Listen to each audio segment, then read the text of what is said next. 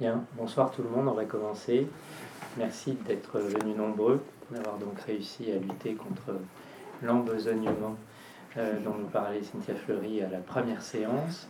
Euh, pour mémoire, pour ceux qui euh, étaient présents et pour informer ceux qui ne l'étaient pas lors de cette première séance, le principe de ce séminaire qui se qui a lieu ici dans cet établissement Sainte-Anne, lieu de référence de la psychiatrie chargé de différents symboles à juste titre ou non, euh, et au sein de ce groupe général qui est le groupe hospitalier territoire de l'ensemble de la psychiatrie euh, intramuros.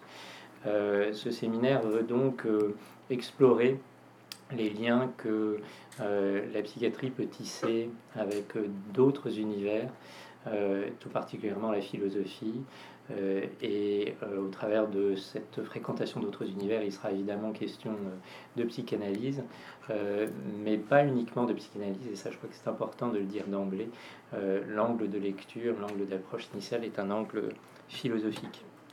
je crois que je n'ai pas besoin de représenter Cynthia Fleury, je peux juste redire que cette, ce séminaire est une déclinaison en psychiatrie euh, de la chaire de philosophie euh, à l'hôpital qu'anime euh, Cynthia Fleury à l'Hôtel Dieu. avec toutes les spécificités que, que, la psychiatrie peut avoir. Le plus important des quelques mots d'introduction que je peux faire là, c'est de vous rappeler l'agenda. Alors les titres peuvent encore un peu changer, d'ailleurs le titre aujourd'hui même sera un peu différent.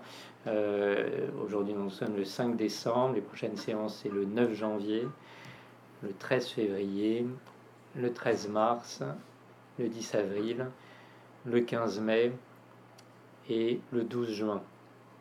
Et euh, vous pouvez voir euh, au travers de, ces titres qui peuvent encore euh, évoluer qu'il sera beaucoup question de psychiatrie, question aussi de neurosciences, et que le, le, barycentre de la réflexion, l'angle principal de la réflexion, sera celui du sujet, en psychiatrie. Alors aujourd'hui, euh, le sujet générique euh, est qu'est-ce que devenir sujet en philosophie et psychanalyse? Et euh, plus précisément aujourd'hui, et en, empruntant une tradition que la psychiatrie a toujours à cœur, qui est celle du cas, il sera question du cas Althusser. Merci. Euh. Effectivement, voilà, on va parler euh, du cas, euh, du cas Althusser. Alors pour différentes raisons, d'abord parce que ça nous permet d'évoquer plusieurs choses. bien sûr, un peu toujours trop rapidement, mais la question mélancolique. la dernière fois, ici même, euh, Françoise Gorog a pris la parole au moment des questions et on, fera écho d'ailleurs à un de ses articles, La mélancolie d'Althusser, qu'elle avait fait paraître dans la clinique lacanienne en 2010. Donc la question du sujet mélancolique, euh, la question euh, de la réalité aussi de la violence faite aux femmes, qui me paraît être un point tout à fait tout de même important et qui renvoie spécifiquement à un, dossier, je dirais, très actuel, éternel, mais par ailleurs très actuel. La question du sujet et de l'œuvre et de l'écriture et comment euh, euh, ça se maille.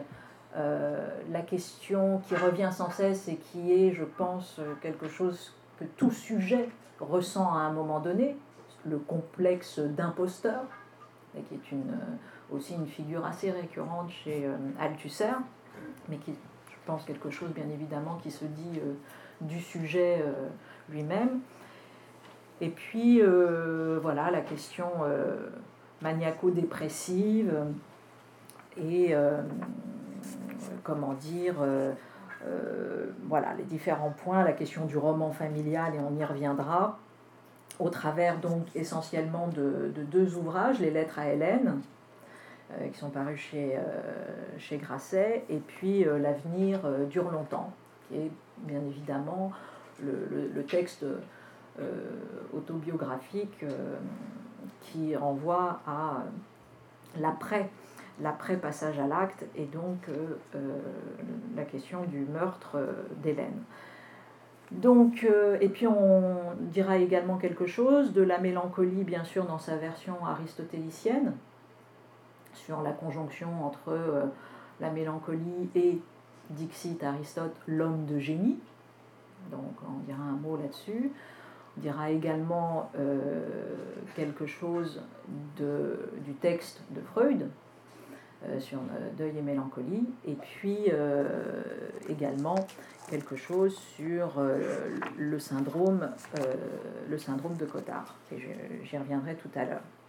Alors, tout d'abord, tout d'abord, vous avez, comment dire, donc euh, rapidement, euh, Althusser a été une figure de, de la pensée euh, importante, notamment bien sûr dans les années 60, 70, caïman de, l'école normale, lecteur de, Marx, militant.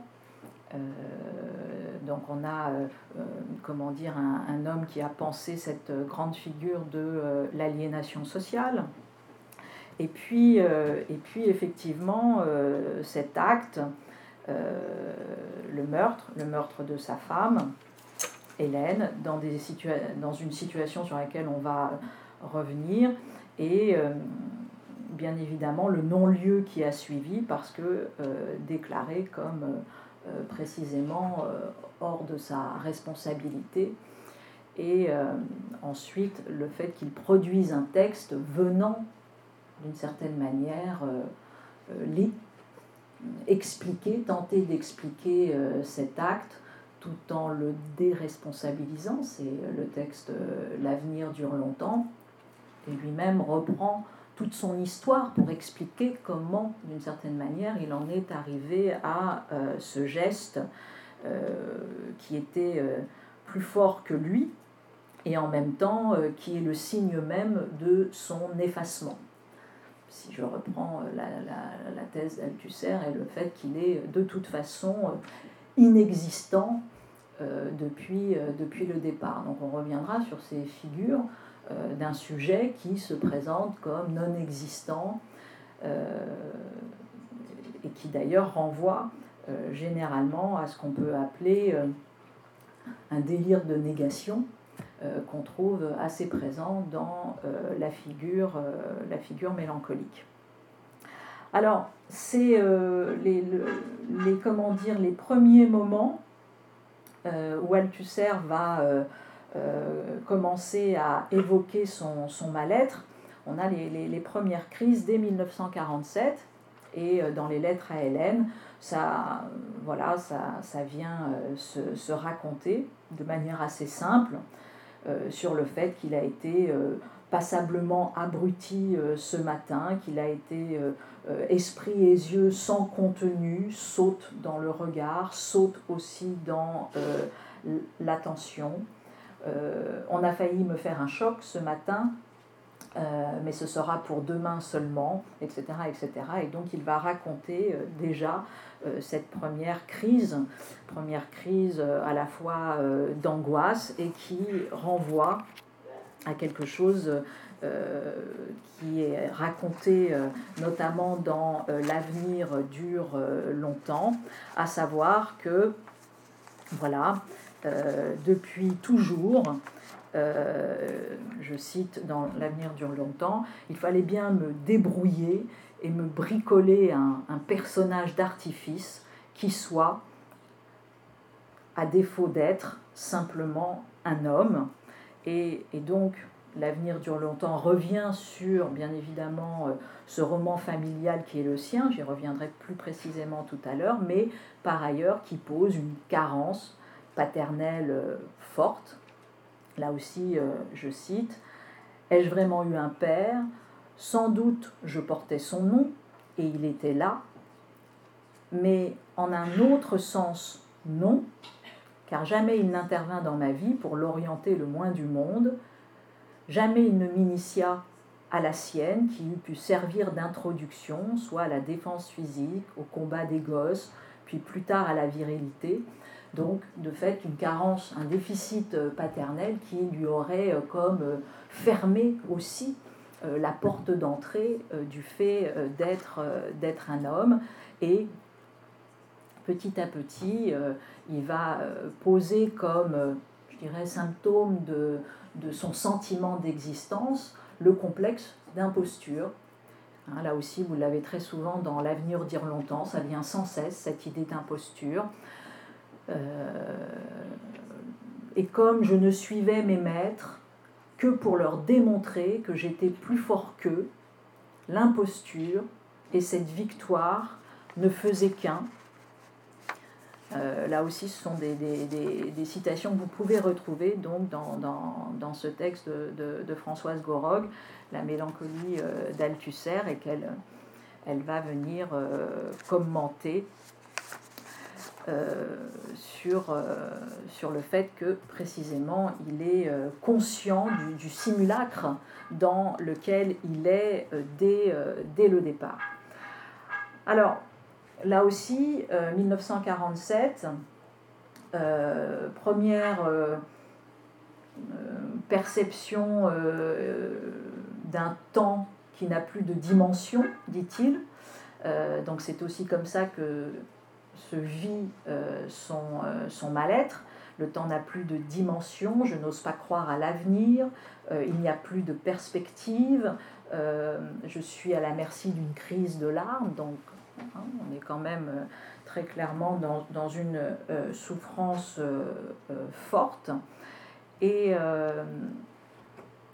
sans cesse, vous aurez régulièrement des rappels avec des, moments 1947, 1959, 1964, 1970, etc., etc., des crises d'angoisse très très fortes mais qui sont absolument euh, décrites de façon assez admirable euh, par, par Althusser.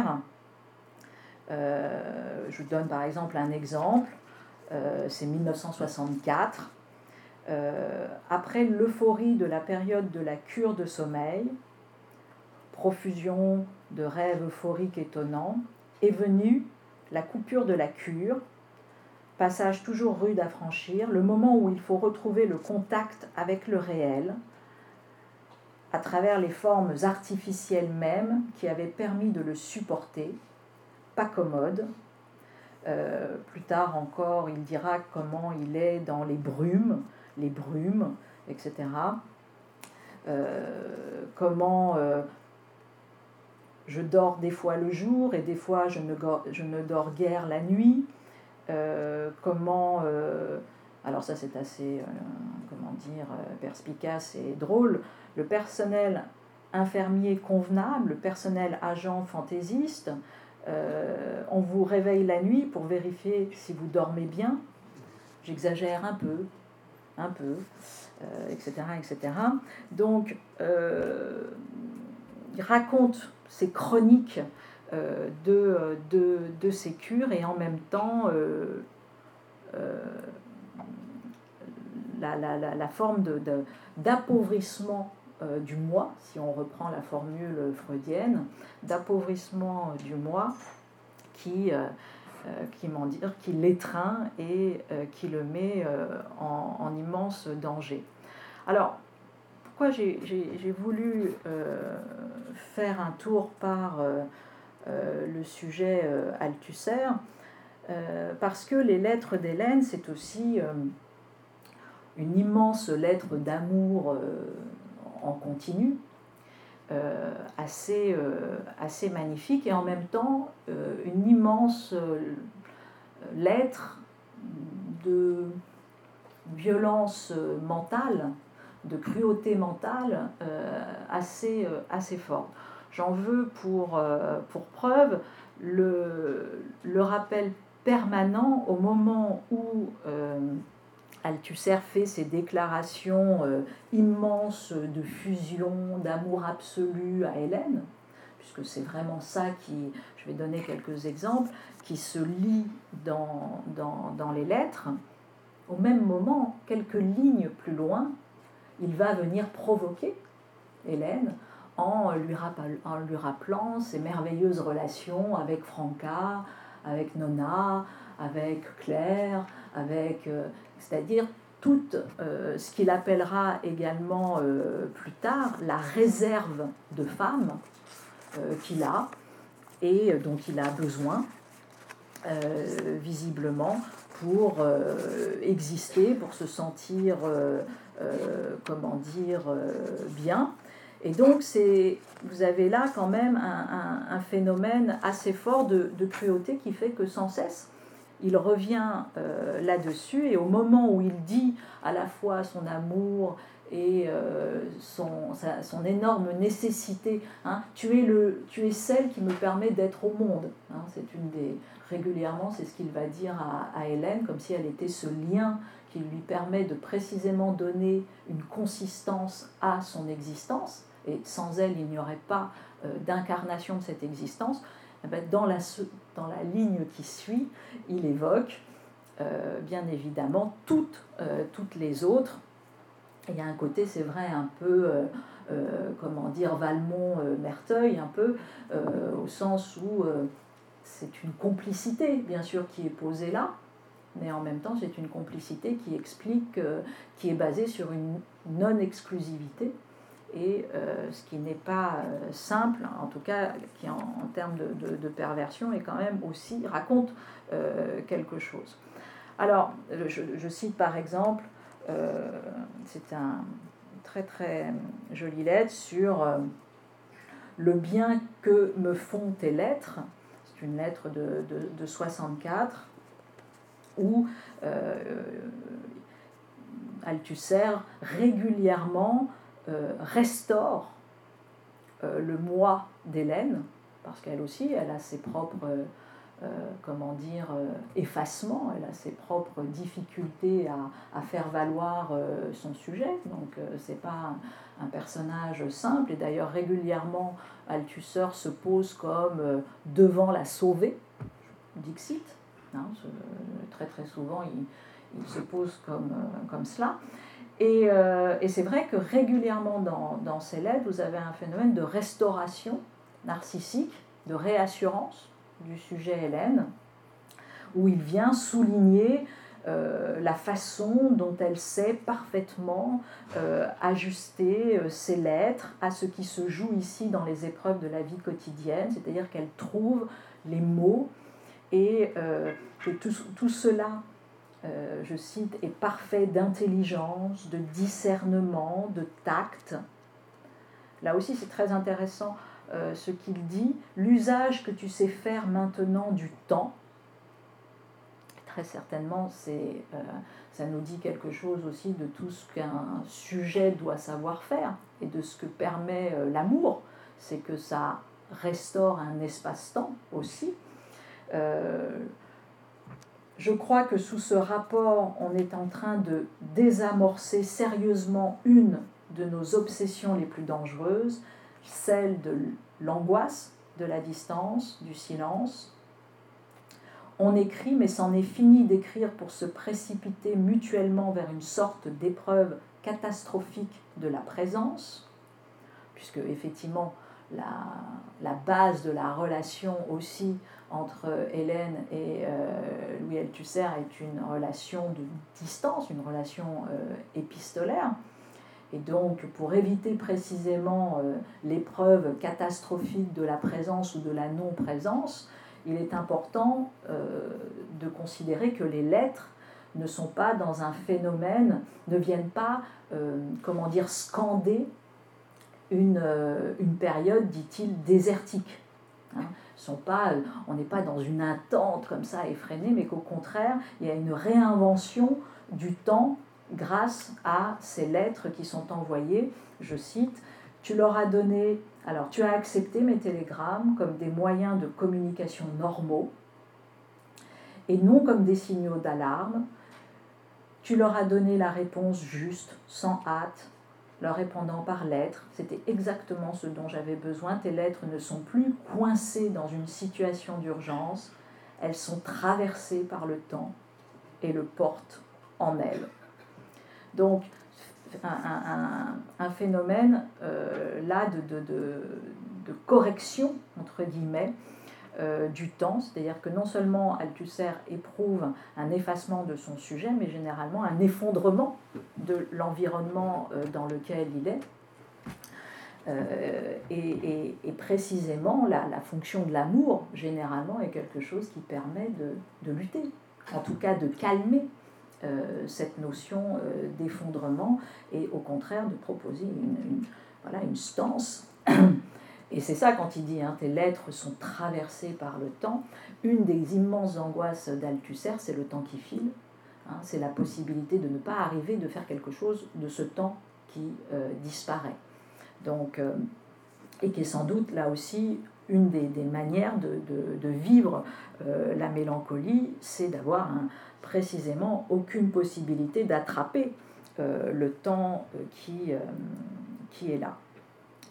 Alors, autre chose qui est euh, important, euh, c'est dans ses lettres ce qu'il dit euh, de la psychanalyse, ce qu'il dit de la cure, du bienfait de la cure, qu'est-ce que c'est qu'une cure entre guillemets réussie, qu'est-ce que c'est la tâche de, de l'analyste? Alors je donne un, un, exemple par exemple pour définir ce qu'est la tâche de l'analyste.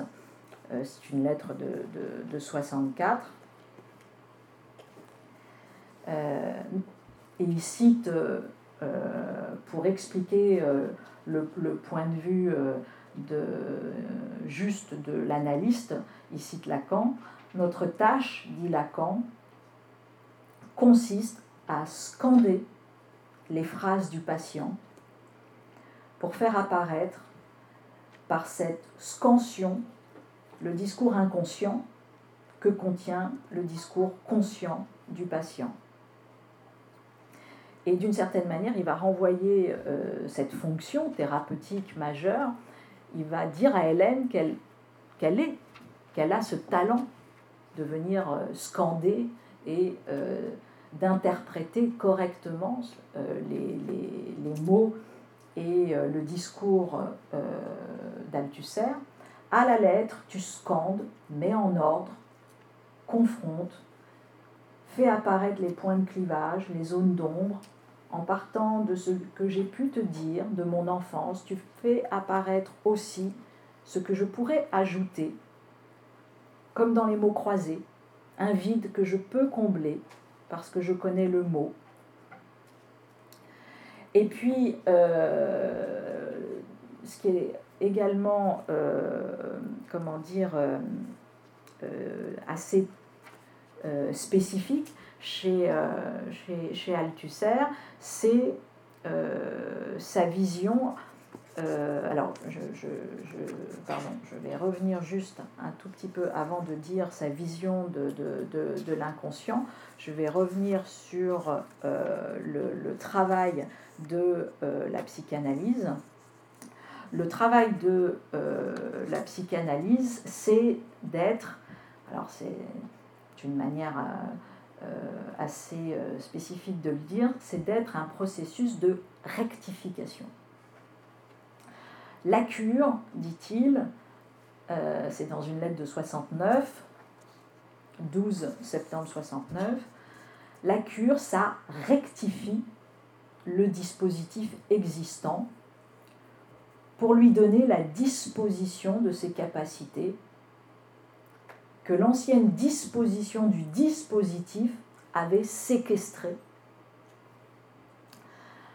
Alors, celle-là, proprement, la cure, elle les libère comme des inconnues toutes nouvelles pour le propriétaire du dispositif qui ne se doutait pas qu'il avait ses trésors dans ses murs, murés dans ses murs. Donc qu'est-ce que fait la cure? La cure, elle attrape un sujet qui est aux prises avec son inconscient, qui a quantité de capacités qui sont emmurées, murées, séquestrées, et qui va permettre un effet de, libération. Il appelle même ça libérer-révéler, donc un système de libération-révélation des capacités qu'on ne soupçonnait pas. c'est assez, comment dire, il va prendre une image assez drôle pour expliquer cela, une image entre guillemets de qu'un garagiste pourrait donner ou qu'un amateur de belles voitures pourrait donner. Je le cite parce que c'est assez drôle. La cure, c'est comme un type qui a une vieille bagnole, disons une voisin 1935. Il y a des ratés dans le moteur, elle ne tourne pas rond, va lentement, et puis euh, dans la direction, il y a quelque chose qui l'empêche de tourner à droite. Bon, le mécanicien, qu'est-ce qu'il fait? Il te rarrange, je cite, rarrange, il te rarrange la bagnole, redresse, rafistole, met les choses en état de marche normale. La bagnole, au lieu de 60, elle se tape le 90. Au lieu de ne pas pouvoir tourner à droite, la direction remise en place, elle tourne aussi à droite. Reste que c'est une voisin 1935. Hein, le mécanicien, il a beau être génial, euh, la voisin 1935, elle reste une voisin 1935, sauf qu'elle tourne un peu plus vite, quoi. C'est déjà pas mal. Hein. bon, ça c'est le mécanicien. L'analyste, c'est mieux. L'analyste, c'est mieux quand même. Euh, l'analyse c'est mieux parce que euh, alors attention l'analyse c'est mieux mais c'est pas non plus un miracle je cite si tu connais pas l'anglais c'est pas de te faire analyser qui te fera causer anglais du jour au lendemain.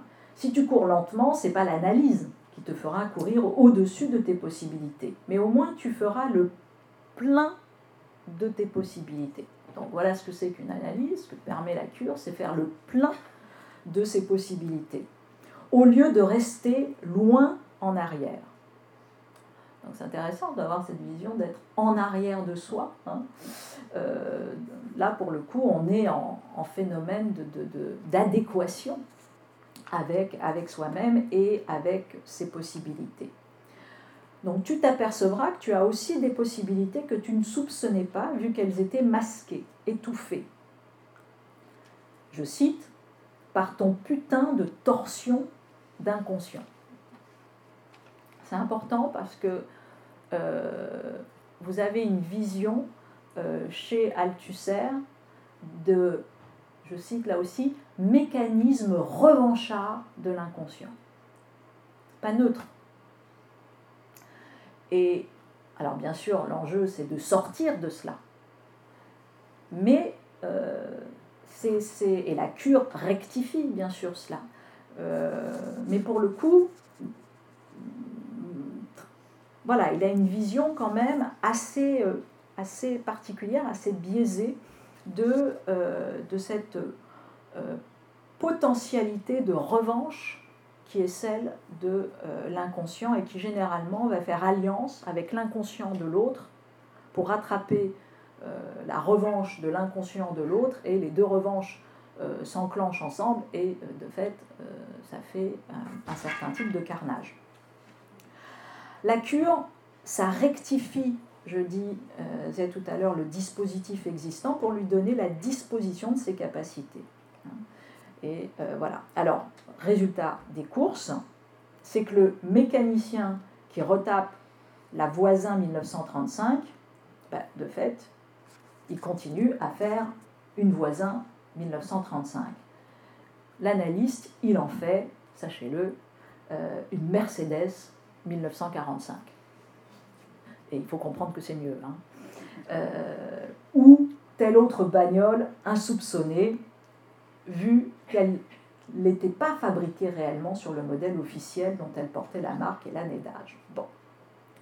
Donc, en gros, euh, vous avez un, non pas un miracle, euh, mais le premier grand enjeu de l'analyste, c'est déjà d'enlever au candidat à l'analyse, donc à l'analysant, la trouille qu'il a de faire une analyse parce qu'il pense qu'il va perdre quelque chose. Et d'ailleurs, c'est souvent euh, un des arguments de ceux qui ne veulent pas faire une analyse en disant écoutez, non, non, oh là là, euh, j'ai pas du tout Vous avez quantité d'artistes, de créateurs qui, qui pensent qu'ils vont euh, aller toucher quelque chose qui fait qu'ils vont moins bien créer, par exemple. Donc, pas du tout. Euh, risquer de perdre même le tout petit peu de sécurité et de tranquillité, leur névrose en l'occurrence. Au contraire, la cure, euh, dit Althusser, ça ne vous fera pas perdre ce que vous avez de bien, ça libérera vos capacités, celles que vous avez tant de mal et qui vous coûtent tant d'investissement d'énergie à mettre en œuvre. Précisément parce que les capacités que nous avons le plus souvent sont murées par le dispositif actuel de l'inconscient. Donc en gros, il n'y a pas de miracle, mais il y a la possibilité d'une surprise réelle, et cette surprise réelle, c'est soi. C'est hein, en gros euh, euh, une surprise par rapport à soi-même. Alors je continue parce qu'on a une vision là euh, très orientée sur l'inconscient. Je l'ai dit tout à l'heure, l'inconscient, c'est ce qui nous attend au tournant. C'est comme ça que c'est dit. Et par exemple, quand on a réussi quelque chose, dit Althusser, l'inconscient prend sa revanche. Il prend sa revanche de la seule manière qui lui reste et qui consiste à retourner ce succès contre vous. De sa défaite, il essaye de faire une victoire et ça ne manque jamais, il tente toujours le coup etc. etc. Et, je l'ai dit tout à l'heure, il reste d'une certaine manière une menace subjective. Il y a une nature des mécanismes revanchards et charognards de l'inconscient, qui sait mieux que personne transformer le jour en nuit, le succès en défaite et l'eau claire en merde. Voilà, pourquoi je dis ça? Parce que ça dit bien sûr une définition particulière de l'inconscient, mais ça dit surtout le mal-être et la souffrance du sujet euh. C'est surtout ça que ça raconte. Ça raconte que précisément, il est pris, il est emmuré par un système euh, qu'il ressent comme revanchard, charognard, qui transforme le jour en nuit, le succès en défaite, l'eau claire en merde. Il va parler de rythme saisonnier de la revanche de l'inconscient, qui attend que ça aille mal pour en tirer ses propres satisfactions de charognard, etc. etc.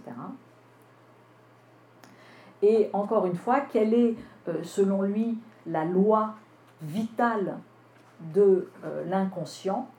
C'est euh, un mécanisme de la conversion du bien en mal. Donc, ça, c'est son sentiment, je dirais, premier. Et alors, qu'est-ce qui, comment, comment on échappe à ça? Comment on échappe à ça? Ben, Précisément grâce à un processus de rectification, c'est-à-dire grâce à une, cure euh, analytique, qui serait pour lui le, seul moyen, à un moment donné, de faire de l'inconscient euh, un agent de paix, hein, euh, deviennent alors du personnel pacifique, dit-il, euh, c'est-à-dire de, faire en sorte que, voilà, c'est pas drôle de, je, je, cite, c'est pas drôle de constater ça, mais il n'y a qu'un seul moyen d'échapper aux effets de cette loi, de conversion du bien en mal, c'est d'abord bien sûr de la connaître, donc de la verbaliser euh, comme telle, et de faire inscrire cette connaissance dans des dispositifs rectifiés qui empêchent cette loi de double revanche de jouer une autre. D'agents de malheur et de misère, les inconscients deviennent alors du personnel pacifique. Alors, euh, c'est important parce que euh, la cure, alors ça permet ça, Et la relation, la manière dont euh, Althusser voit la relation amoureuse, euh, elle est précisément une alliance euh, des inconscients, je l'ai dit tout à l'heure, charognards. C'est aussi ça. Et c'est bien là tout le problème. il a, une, belle formule pour, pour dire cela c'est que précisément euh, l'inconscient euh, fait tout ce qu'il peut pour trouver un autre inconscient qui va lui aussi être, je cite, à charge de revanche. Vu que l'inconscient ne se nourrit que de revanche, c'est-à-dire de vengeance, contre celui qui l'a eu au tournant en étant un peu heureux et qu'entre, qu'entre inconscient, on se revanche, c'est-à-dire on se rend des services et des échanges mutuels à périodicité alternée. Et donc, euh, il y a une sorte de, de pacte, de pacte des inconscients. Euh, autre chose qu'il va, euh, qu'il va, comment dire, utiliser, si je retrouve, euh, qui est une formule tout à fait, euh, euh, tout à fait étonnante, c'est précisément... où est-ce que je l'ai mis? Tac, tac, tac.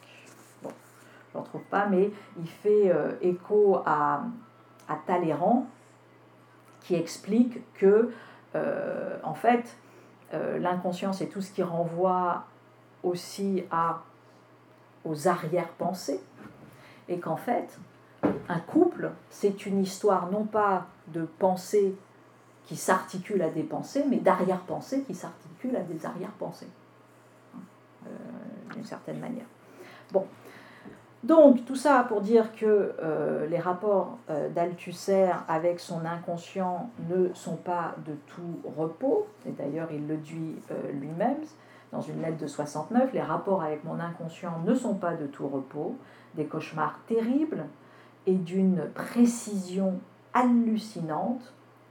L'autre nuit, je battais ma mère et avais affaire à mon père.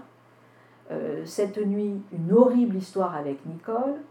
Euh, c'est bon signe car ce sont de tout nouveaux thèmes. Mais c'est rude. C'est-à-dire qu'en gros, il change de, c'est toujours tout aussi violent, mais il change éventuellement euh, de, de sujet pour, exercer sa violence. Alors, qu'est-ce que, comment il définit euh, son, roman familial? Et euh, ah voilà, je, reviens juste avant ça. C'est une lettre de 64 sur la question de, Talleyrand. Euh, où Talleyrand avait dit les traités, les traités de paix ou de, guerre, enfin les traités plutôt de paix, sont toujours passés entre les arrière-pensées. Ce qui est vrai. Ce qui est vrai, puisque en gros, euh, vous voulez décrypter correctement un traité, vous interrogez la logique d'intérêt euh, qui, est, qui a mis en place ce traité, et pas la logique de bienveillance ou du déclaratif. Hein. Bon. Ben de même, euh, le pacte qui unit mari et femme, le couple, et en l'occurrence là c'est le couple parental qu'il vise, est passé entre leurs arrière-pensées, c'est-à-dire leurs désirs, pacte inconscient, bien sûr, et donc vous avez ce phénomène de pacte des arrière-pensées, euh, et, euh, dans un langage tout lacanien aussi, il parle du nœud du nœud des désirs euh, des euh, parents. Alors qu'en est-il? Euh, bah, C'est tout simplement l'histoire d'Althusser est, est particulier. Il porte un prénom, Louis. Ce prénom renvoie à l'homme qui a aimé sa mère. Et l'homme qui a aimé sa mère n'est pas son père. L'homme qui a aimé sa mère s'appelle Louis. En l'occurrence, c'est son oncle, c'est-à-dire le frère euh, cadet de son, comment de son père.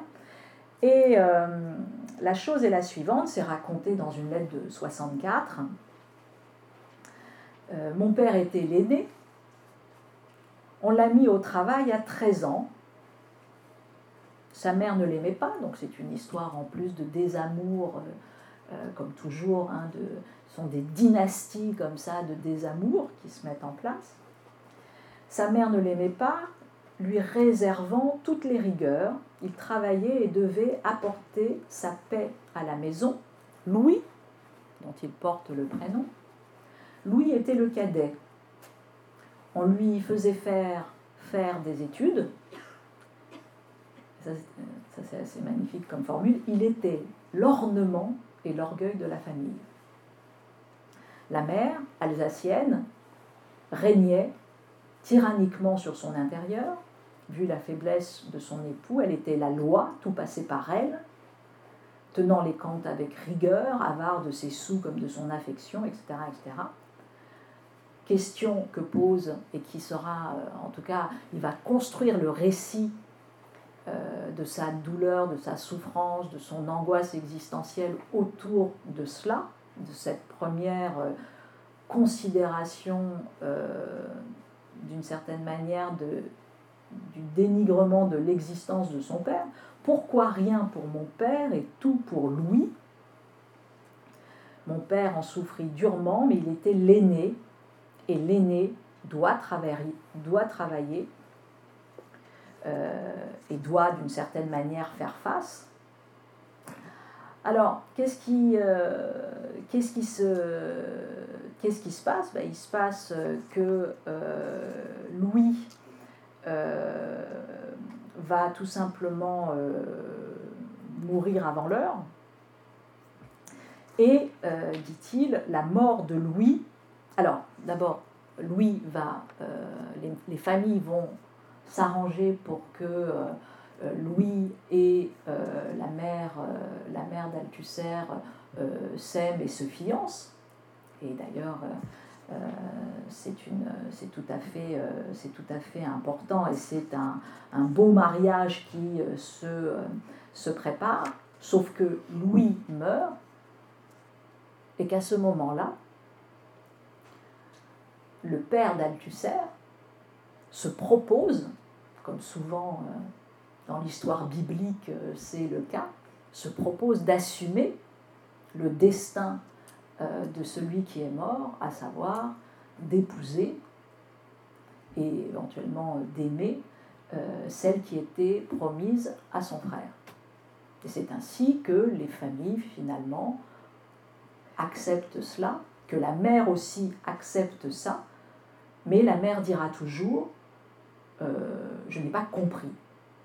Je n'ai pas compris euh, qu'est-ce qu'il a voulu dire quand il revient vers elle pour euh, lui faire sa proposition, le, père d'Althusser, et il lui dit, j'aimerais être pour vous plus qu'un frère. Et elle dit, je n'ai pas compris. Elle a dit oui, mais elle dit, je n'ai pas compris ce que ça voulait dire. Et alors, euh, Althusser de commenter pas mal comme refus de l'inconscient. Hein. Elle m'a dit à plusieurs reprises, littéralement, n'avoir pas compris sur le champ ce que voulait dire cette phrase sur un peu plus qu'un frère. Pas mal comme refus de euh, l'inconscient. Donc, c'est ainsi que euh, la mort de Louis, dit-il, offrait à mon père sa chance prendre la place de Louis devait pour mon père représenter une solution au problème personnel de ses rapports avec lui. De fait, il avait eu un sentiment d'être lésé toute sa vie et euh, au final, finalement, bah, c'était lui qui épousait euh, euh, la belle fiancée, celle qui était promise à son frère. Euh, et qui dorénavant euh, était bien évidemment euh, celle qui allait être à, ses côtés. Et il termine tout ce, ce, roman familial par tout cela est assez rude à écrire, je crois que je ne peux plus aller plus loin pour aujourd'hui. Et encore une fois, il revient un petit peu plus loin. Décidément, je crois que je ne peux plus aller plus loin encore une fois aujourd'hui parce que voilà, ça lui fait remonter toute une série de, de douleurs qui font que voilà, c'est assez insupportable pour lui et c'est ce qui vient aussi expliquer sa mélancolie. Alors, qu'est-ce qu'on définit comme, comme mélancolie. Alors, si on reprend, comment dire, ce texte qui n'est pas du tout psychanalytique, mais qui est le texte bien connu de, trouve dans la maladie de l'âme, chez, comment dire, chez, chez Aristote. C'est le problème 30, l'homme de génie et la mélancolie. Et juste, c'est pas inintéressant parce que effectivement, euh, la question que pose Aristote dans ce texte, c'est pour quelles raisons tous ceux qui ont été des hommes d'exception, en ce qui regarde euh, la philosophie, la science de l'État, la poésie, les arts, sont-ils manifestement mélancoliques? Et effectivement, euh, ce qu'il définit, lui, comme étant la bile noire, une sorte de maladie sacrée du sujet, du sujet qui, euh, de fait, est, euh, euh, comment dire, est victime d'une certaine manière de son raisonnement juste, de son intelligence, de sa capacité créative supérieure. Et, et il reprend dans Aristote, dans ce texte, Homère, où il dit, Homère, euh, pour euh, notamment euh, quand il parle d'Ajax. Mais quand il fut en proie à la haine de tous les dieux, alors à travers la plaine aléienne, seul il errait, mangeant son cœur, évitant le pas des humains. C'est comment dire une vision, je dirais assez assez forte parce qu'on a d'abord euh, chez Aristote quand même toute une vision assez littéraire, d'une certaine manière, de la mélancolie, au sens où ce serait le signe d'une âme supérieure et d'une intelligence supérieure. Et puis, très très vite, avec les vers d'Homère, on voit quel type de souffrance euh, et le, le, le, caractère viscéral, euh, la, la, douleur manger son cœur, pas hein, le, caractère très vorace, presque vampire que peut être un mélancolique pour lui-même, euh, avec le fait d'abord qu'il est traversé par une haine, euh, donc, euh, et que il est dans un phénomène d'errance, d'isolement et de petit à petit dissociation du, monde, du monde des humains. Donc ça c'est une, manière, euh, comment dire, de, voir euh, la mélancolie. Et je passe, mais je vous renvoie au texte qui a, bon, où il va faire euh, une, comment dire, une comparaison entre la mélancolie et le vin en expliquant que le vin, ce que le vin a des doses de plus en plus fortes crée chez le sujet, c'est-à-dire d'abord une certaine forme d'euphorie, puis très très rapidement éventuellement une colère, et puis une sorte euh, d'apathie, et puis une sorte de violence, etc. etc. Euh, la mélancolie, elle, le crée non pas de façon ponctuelle, mais de façon définitive. Et, et que euh, va définir euh, la mélancolie comme une maladie venteuse, hein, c'est-à-dire euh, qui vient instaurer le vent, euh, la poussée du vent à l'intérieur, comment dire, de, de, de, l'âme. Bon, ce sont des visions bien évidemment qui sont, on va dire, dépassées, mais c'est assez intéressant en termes de, de, de, pour montrer comment, à l'intérieur de la mélancolie, se joue un phénomène de désintégration, hein, euh, de, euh, d'atomisation euh, du, du, sujet. Alors, point, comment dire, important chez, chez Althusser, je l'ai dit tout à l'heure, c'est je reviendrai plus tard, pardon. Euh, alors, je vais revenir sur la, question pardon, de, la mélancolie euh, chez Freud.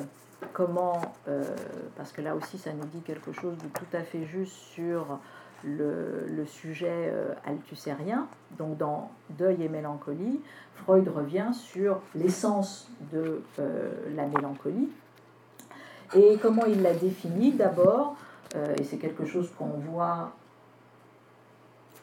pas tellement. Alors, voit dans les moments de crise chez Althusser, il la définit d'abord comme une suspension de l'intérêt pour le monde extérieur. C'est une des premières euh, définitions.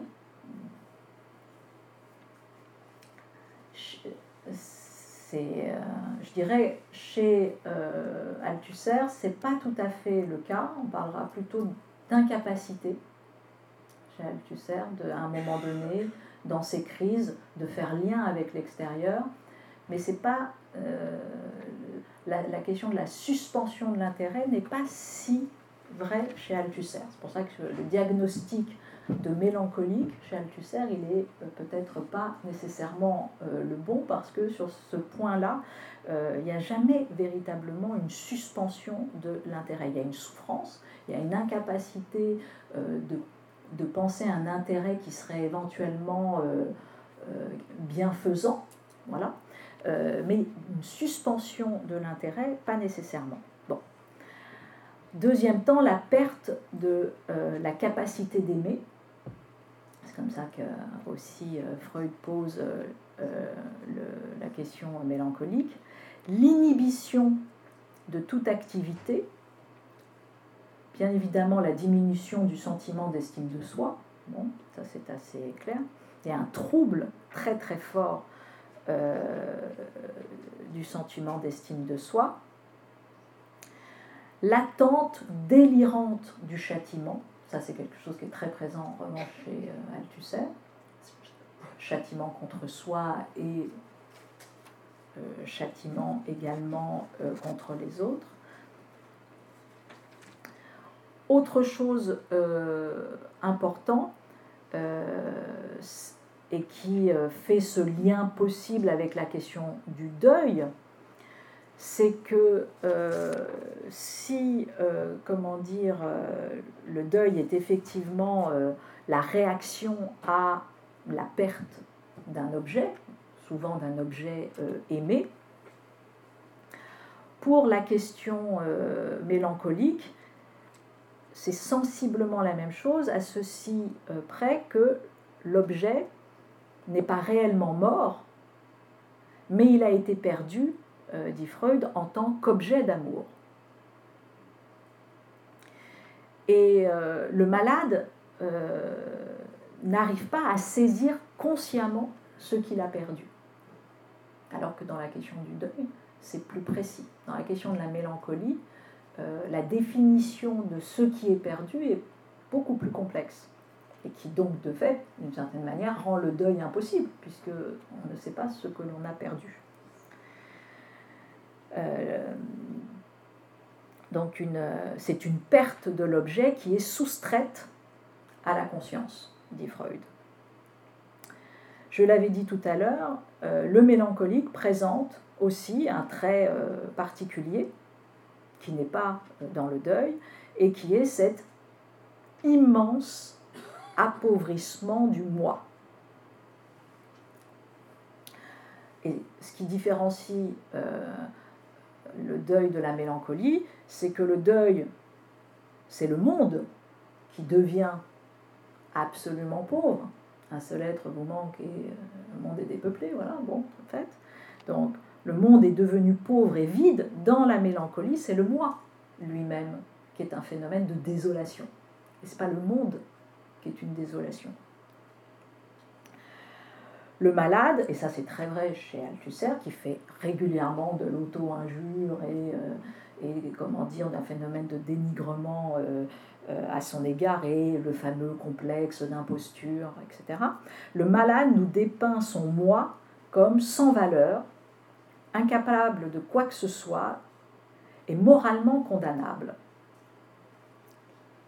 Il se fait des reproches, s'injurie et s'attend à être jeté dehors et puni. Il se rabaisse devant chacun, plaint chacun des siens d'être lié à une personne aussi indigne que lui.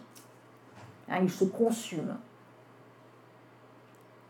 C'est un phénomène d'autocritique exacerbé. Alors, c'est là où euh, c'est tout à fait intéressant, c'est que Freud dit, euh, voilà, le mélancolique, en fait, il a raison.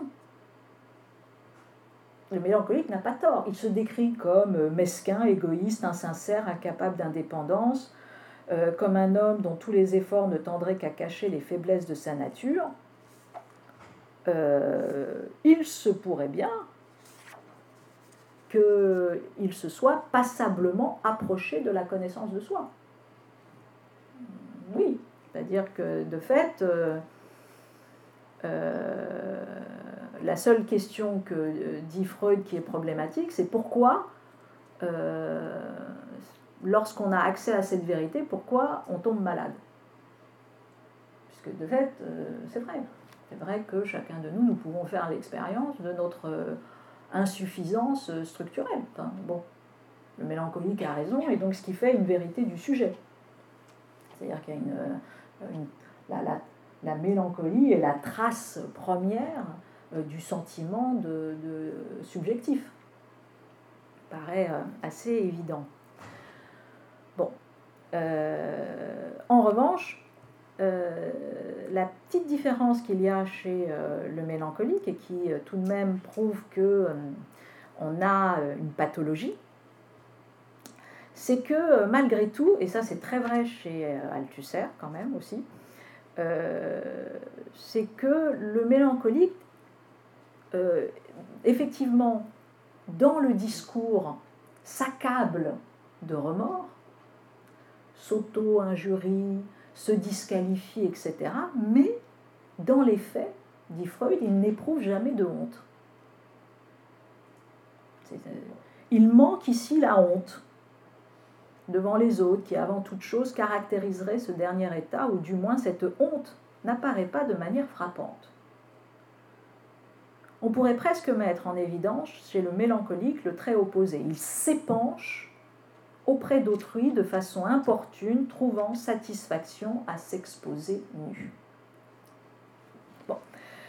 Donc il y a un, phénomène euh, chez le mélancolique qui n'est pas si clair, euh, au sens où euh, voilà, il est ultra conscient de son insuffisance et en même temps il y a une complainte qui produit tout de même une forme de, satisfaction, de jouissance, même si elle n'est pas bien évidemment euh, euh, assumée, euh, assumée, assumée comme telle. Et pour revenir, comment dire, à, à Althusser, c'est intéressant parce que l'une des dernières lettres d'Althusser, donc juste avant le, temps final. On est donc en 1980. Euh, le, meurtre a eu lieu, euh, euh, comment dire, en, novembre, de mémoire le 16 novembre 1980. Là, c'est une lettre qui est, comment dire, de du 3 mars. Et, euh, et Althusser écrit cela. Puis me soutient comme une force inexpugnable la conviction profonde, réfléchie, pas du tout aventureuse ni hypothétique, que les choses sont en train de s'arranger entre nous.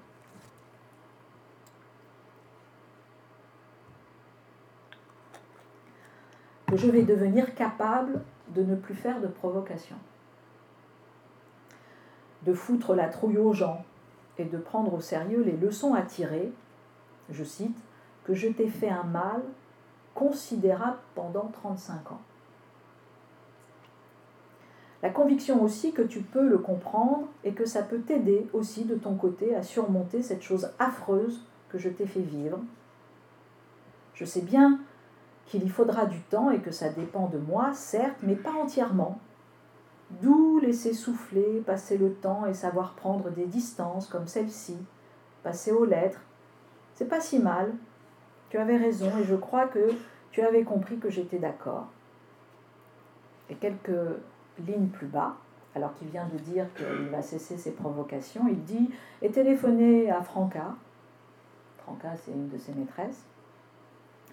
Et euh, je lui ai parlé 20-30 secondes. Et elle m'a dit Rien n'a changé, rien ne change jamais, a-t-elle dit. Tu viens quand tu veux, je t'attends. Bon, qu'est-ce que je veux dire par là sur la question de la honte ou sur la question de la conscientisation euh, du mal qui est fait? Euh, une ultra-conscientisation du mal qui est fait, puisqu'il le dit lui-même, c'est pas rien de dire à quelqu'un, juste avant d'ailleurs, euh, quelques mois avant euh, de la tuer, je t'ai fait un mal considérable pendant 35 ans. et je prends la conscience de ceci, et en même temps, j'estime que voilà, tu es dans une position où tu peux d'une certaine manière euh, le comprendre, et puis dans le temps qui suit, lui dire, revenir tout simplement à, euh, ses démons, c'est d'ailleurs l'expression que Althusser euh, utilisera, le fait que c'est toujours plus fort que lui, hein, et il se met toujours dans une position victimaire, il est euh, celui euh, qui est victime. C'est encore sa dernière lettre, avril. Euh, voilà. Chourin, donc c'est ainsi qu'il appelait notamment Hélène. Je suis désemparée de t'avoir dit tout cela. Je voulais te cacher ma réaction, puis j'ai pensé que le mieux était de te dire ce qui me hantait. Voici comment je suis dans cette phase, mais je te l'ai dit d'une manière qui, au lieu de permettre une prise de distance, a dû exprimer d'autant plus que j'étais pris au piège d'une force plus forte que moi, sans cesse, hein, c'est toujours cela. C'est une force actuellement plus forte que moi. Euh, il doit y avoir une sourde et terrible nécessité à ce qu'elle prenne cette forme. J'ai dit à Diatkin, c'est son analyste, et qui sera également dans les dernières années l'analyste de sa femme, que j'étais inquiet. Ce n'est pas trop dire. Puis, euh, bien évidemment, euh, ensuite euh, se passera ce, que, ce que, comment dire, l'on sait. Alors, là aussi, donc on a vu plusieurs choses avec ce cas.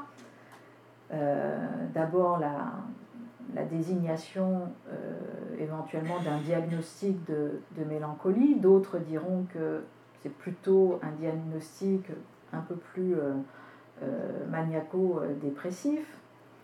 le fait que régulièrement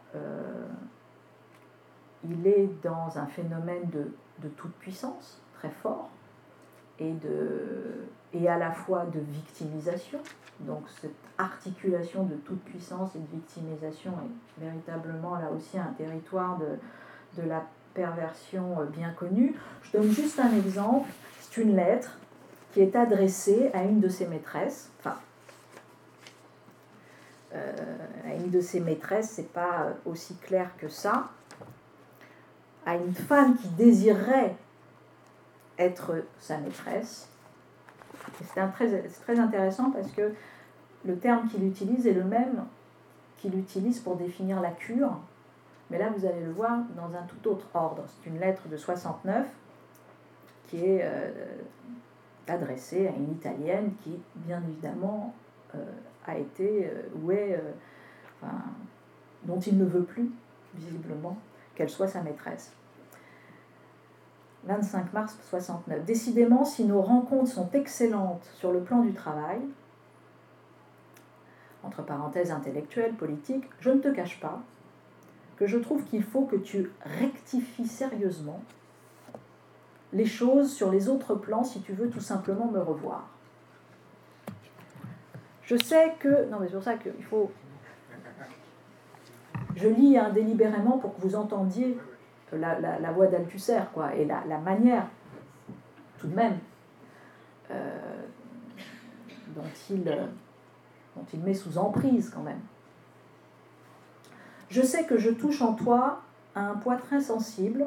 Je sais que tu vas, sinon en être blessé, c'est déjà fait, du moins en souffrir un peu plus. Mais je te tiens ce langage par une vraie amitié, en toute franchise et sans vouloir prendre contre toi la moindre mesure, ni prendre sur toi la moindre revanche. Hein, c'est toujours ça aussi. C'est systématique chez Althusser le fait que le, mal qui est fait a pour condition de possibilité la confiance. C'est-à-dire que c'est parce que c'est, parce qu'il est en confiance, parce qu'il dit la vérité, qu'il vous donne un coup. Il vous fait mal. Hein, et ça, c'est terriblement quelque chose qu'on retrouve chez quantité d'agresseurs, d'agresseurs euh, pervers, euh, qui bien évidemment justifient euh, leur, leur, leur, leur, comment dire, leur mauvais traitement par précisément une bonne intention. je te fais du mal pour ton bien, d'une certaine manière.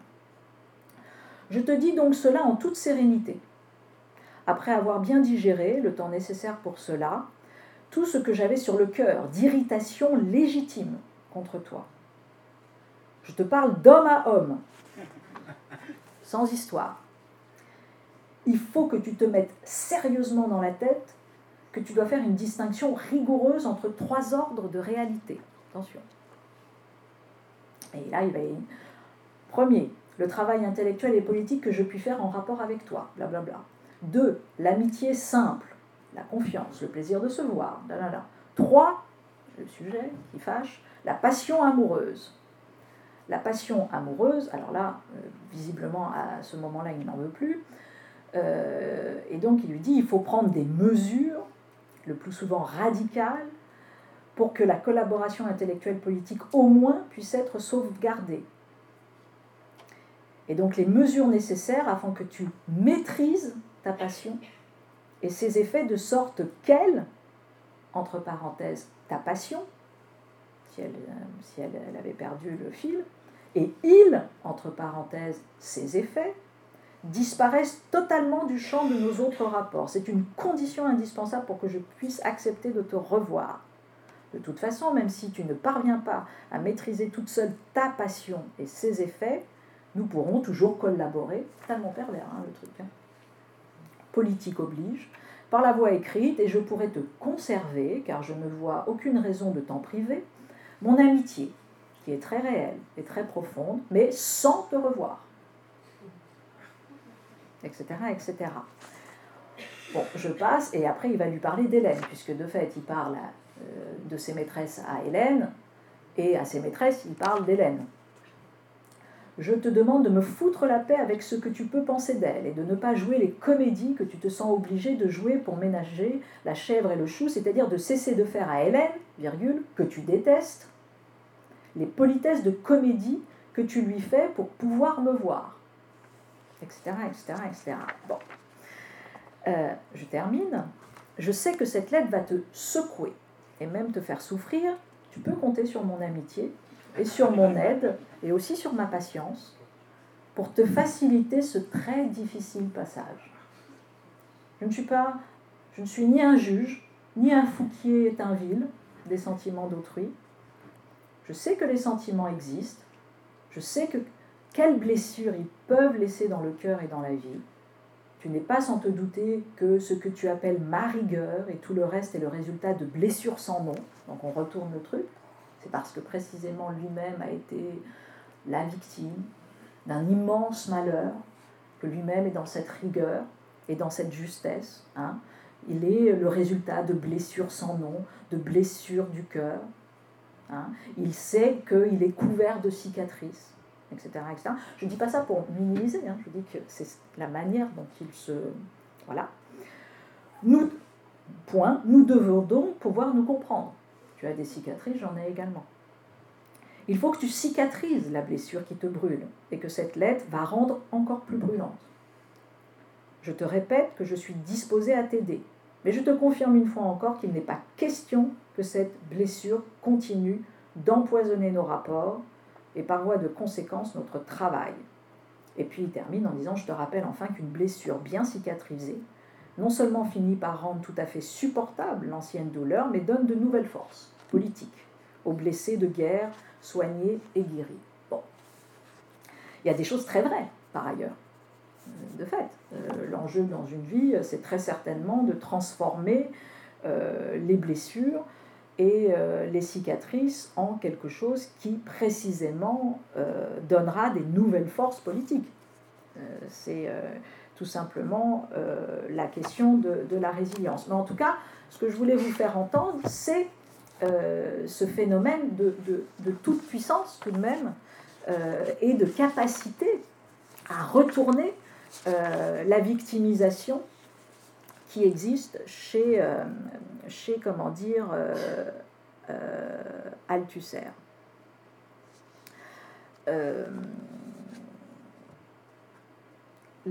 par ailleurs, alors, termine juste, on juste mon heure. bon, là, terminer rapidement avant les, questions. Là aussi, pourquoi j'avais dit que ça s'inscrit quand même Vous avez un texte là-dessus de François Dupuis-Derry, alors là qui est un texte très très dur, euh, je dirais, de, qui repolitise euh, le cas Althusser en refusant précisément euh, la psychologisation du cas Althusser, ou plutôt en rappelant que c'est un procédé classique pour occulter la violence des hommes. Le texte s'appelle La banalité du mal. Bon. Mais le texte est intéressant parce que euh, il montre euh, voilà, à quel point euh, Althusser d'ailleurs dit par exemple, je l'ai dit tout à l'heure sur la réserve de femmes, mais je vais le citer parce que c'est dans l'avenir dure longtemps, il lui-même le reconnaît, simplement pour ne pas risquer de me trouver un jour seul, sans aucune femme à ma main. Si d'aventure une de mes femmes me quittait ou venait à mourir, et si j'ai toujours eu à côté d'Hélène une réserve de femmes, c'était bien pour être assuré que si d'aventure Hélène m'abandonnait ou venait à mourir, je ne serais pas un instant seule dans la vie. Je ne sais trop que cette terrible compulsion fit horriblement souffrir mes femmes, virgule, Hélène la première.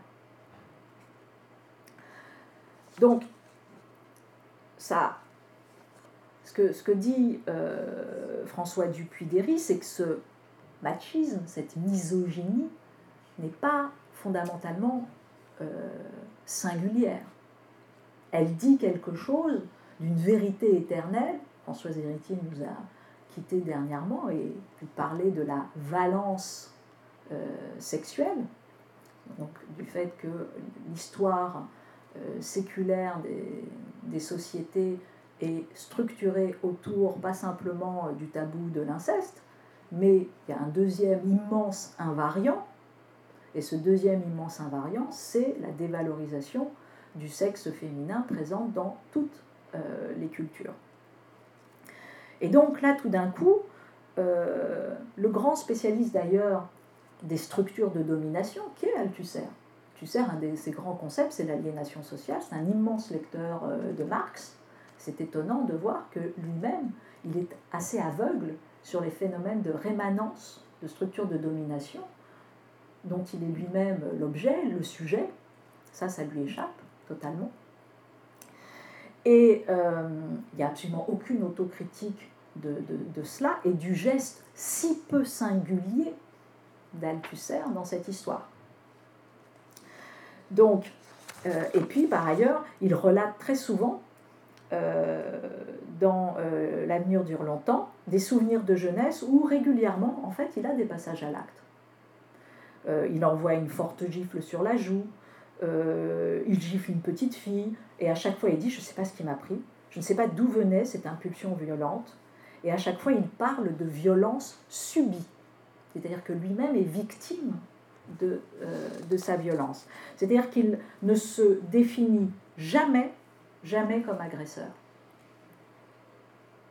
Donc, sans cesse, il répète et il va construire d'une certaine manière, consciemment ou inconsciemment, la défense de son cas par ce fait-là de dire que depuis le départ, il est victime et depuis le départ, il est dans un complexe d'inexistence. N'ayant pas d'existence à moi, d'existence authentique, doutant de moi, je n'étais dans la vie, et là on revient à cette histoire d'imposture, je n'étais dans la vie qu'un être d'artifice, mais il poursuit un être de rien, un mort. Donc le complexe d'imposture, il, il se poursuit dans un, phénomène de, morbidité euh, immense. Et ce qui est dit dans, ce texte, c'est une des tactiques d'occultation de la violence et de déresponsabilisation euh, du meurtrier par le fait de dépolitiser son crime euh, en précisément sans cesse posant le tueur, l'agresseur, comme un martyr d'une propre histoire, comme un être souffrant, et, et, donc qui permet d'une certaine manière de, rendre audible le discours de l'agresseur. Et dans ce, texte, euh, Dupuy-Derry cite euh, Lucille Cipriani, qui a écrit un texte en 2003 euh, spécifiquement sur la question de la violence aux femmes. Je le lis parce qu'il est assez, il fait écho à, ce au plan qu'on, peut traverser aujourd'hui sur ces questions de, récurrentes de violence faites aux femmes. Le discours d'un agresseur peut donc occuper tout l'espace, détourner totalement l'attention sur les souffrances de l'agresseur, plutôt que sur celle de la victime. Les malheurs d'enfance, les tourments de jalousie, de rupture, les blessures d'ego, le mal de vivre et le désir de contrôler des agresseurs de femmes sont régulièrement décrits par les médias. La question qui est posée par Cipriani, c'est pourquoi le discours de l'agresseur de femmes est-il écouté? Et Françoise Héritier aurait répondu assez facilement à cette question. Pourquoi est-il reçu avec empathie par une portion de la population? Ce discours de l'agresseur est socialement accepté et intégré. La culture assure un espace pour le discours des agresseurs. Le discours des agresseurs ne fait pas que détourner l'attention sur leur souffrance plutôt que sur, sur celle de leurs victimes. Il participe à la perpétuation de la violence. L'invocation de ces souffrances par un agresseur poursuit un but disculpatoire. Bon. Donc, de fait, la thèse, euh, la thèse ici euh, de Dupuy-Déris, c'est précisément que le cas Althusser, parlera même, il reprendra le terme qui avait été dit, je crois d'ailleurs, euh, par Bernard-Henri Lévy dans sa préface au, aux lettres à Hélène, il parle de complot des normaliens. C'est-à-dire comment euh, la société euh, masculine et l'intelligentsia s'est, entre guillemets, consciemment, inconsciemment coordonné pour faire en sorte que le maître, le philosophe, euh, ne soit fou plutôt que meurtrier. Que d'une certaine manière, la folie vienne sauver la philosophie euh, du maître et euh, ratifier et que ce soit précisément pas la, violence faite aux femmes qui viennent euh, et, le meurtre qui viennent ratifier la, philosophie.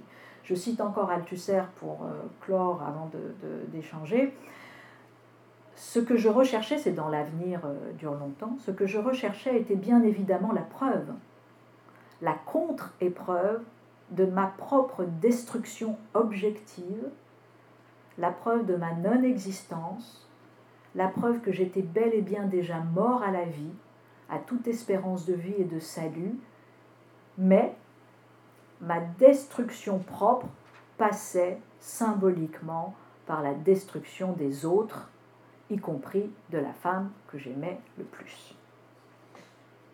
Sachant que euh, on sait par ailleurs que euh, régulièrement euh, Hélène menaçait de quitter Althusser et que là, encore une fois, elle avait déclaré vouloir le quitter, comme elle déclarait régulièrement qu'elle voulait mourir. Et juste pour clore, puisque j'ai été un peu trop longue, mais pour clore cela, une des thèses euh, qui va revenir sans cesse et qui va être porté aussi par quantité d'experts euh, psychiatriques et euh, psychanalytiques, c'est de dire que c'est un suicide altruiste, c'est le terme qui va être utilisé. Donc le meurtre d'Hélène est un suicide altruiste. Un meurtre à deux, dira euh, Louis Althusser, c'est-à-dire que précisément par son acte, en fait, il est venu acter le désir d'Hélène de mourir. Euh, donc voilà. Il avait fait un rêve, je ne suis, euh, suis pas rentrée dans les détails, mais il avait fait un rêve, en l'occurrence prémonitoire, qu'il considère comme prémonitoire, sur le fait que non pas il tuait Hélène, mais il tuait sa sœur. Et euh, il reviendra euh, sur le fait qu'il considère que euh, le rêve, c'est dans une lettre de, non pas à Hélène, mais dans une lettre à une de ses maîtresses en 1958, en l'occurrence Claire, il dit Le rêve est toujours en avance sur la vie. C'est une vérité absolument acquise, une vérité comme deux et deux font quatre ce qui veut dire que la vie vérifie toujours ce que le rêve a discerné et conclu avant elle. Et de fait, il avait rêvé, euh, ou, désiré euh, euh, penser à la mise à mort de, comment dire, de sa sœur. Je cite encore Althusser, dans L'avenir dure longtemps, je ne sais quel régime de vie j'imposais à Hélène, et je sais que j'ai pu être réellement capable du pire. Il appelle ça l'enfer à deux. L'enfer à deux dans le huis clos d'une solitude délibérément organisée, commençait hallucinant. Et en fait, euh, c'est un, texte euh, là qui est euh, notamment de comment dire d'Olivier Corpet, qui est un des, comment dire un des, bons spécialistes, et puis c'est l'IMEC, l'Institut Mémoire de l'édition contemporaine, qui a récupéré la bibliothèque d'Althusser et qui a procédé à la publication des écrits posthumes, les lettres, la dure longtemps, etc. Et justement, pour reprendre cette expression d'enfer à deux, euh, il rappelle en fait, et c'est venu comme un phénomène de justification possible euh, du meurtre, que Hélène et Louis vivaient euh, reclus, vivaient entre guillemets assez enfermés en eux-mêmes, dans, comment dire, à, l'école normale supérieure, 32 ans de quasi-réclusion monastique ascétique, et il parle de secte à deux. Le terme de secte à deux pour euh, parler, euh, pour évoquer ce type particulier de relation euh, érotique entre, comment dire, un homme et une femme. Donc, voilà, pour juste clore, c'est dans L'avenir dure longtemps, où précisément il rappelle ce rêve qu'il avait fait de tuer sa sœur, je dois tuer ma sœur, ou elle doit mourir. Il y a une obligation impossible à éviter, un devoir, presque devoir de conscience. Il raconte ce rêve. Hein. Avec, euh, avant une date ou heure prescrite. La tuer, attention, la tuer avec son accord. sorte de communion pathétique dans le sacrifice, sentiment d'oblation intense. La seule manière de m'en sortir, avoir l'aval de la partenaire, qu'elle consente à ce meurtre, qu'elle consente à mourir, qu'il soit indispensable qu'elle meure, et elle mourra de ma main, contente, sachant qu'il euh, a tué Hélène de ses mains en l'étranglant alors qu'il était censé lui faire un massage. Je puis accomplir ce meurtre à la condition que ce soit dans la communion avec l'accord de l'autre, accord scellé par une obligation inéluctable à laquelle elle consent. Et donc, de fait, si elle consent, je ne suis pas coupable. Et c'est ce qui terminera, puisque je la tuerai avec son accord, et par son accord, je ne suis pas coupable, et j'essaierai de le faire de, euh, de mon mieux. Voilà, voilà quelques, euh, quelques éléments très très très rapides pour, euh, pour évoquer ce cas, pas simple.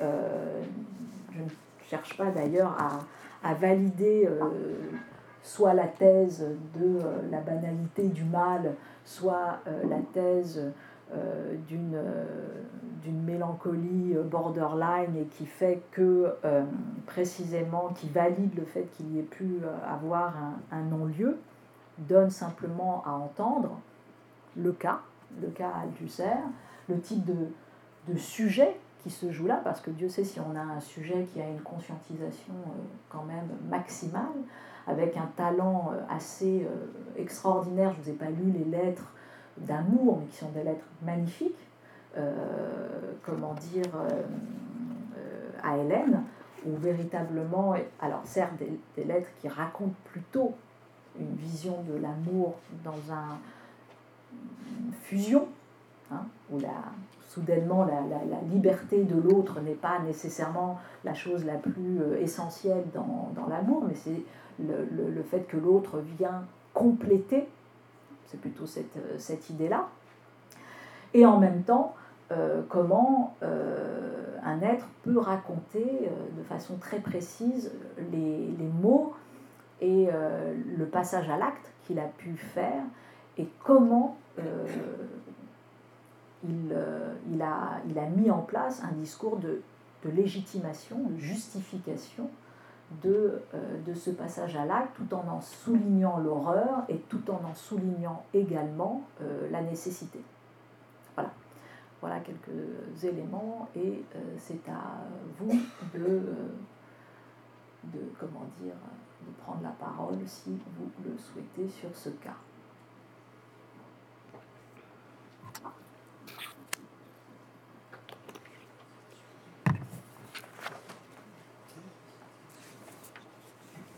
Oui, bonsoir. François Pécoula.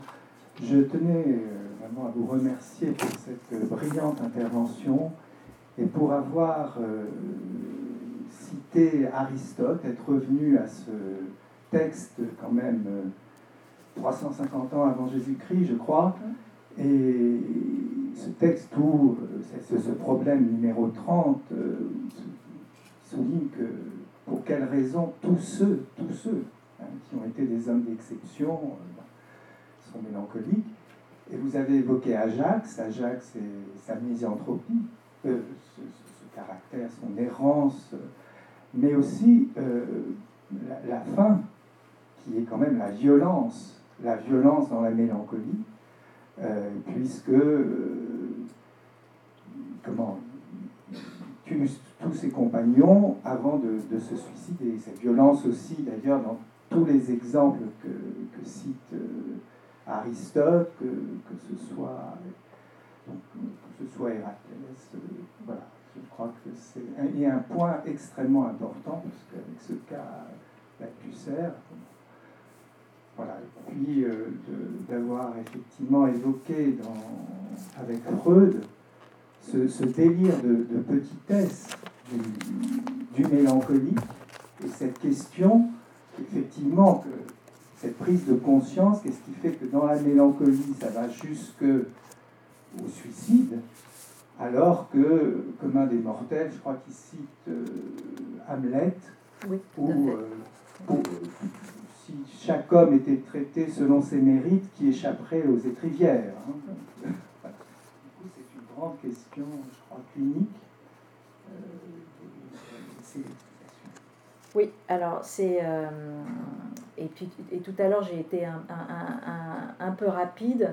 Euh, comment dire, il y, a un, y, a un texte tout à fait intéressant aussi de, de, de Cotard, Jules, euh, donc neurologue, psychiatre, et qui a donné lieu à, cette notion de, de, de syndrome de Cotard, qui d'une certaine manière est le fait de de, nier sa propre existence, en tout cas de rentrer dans un, dans un grand délire de, négation.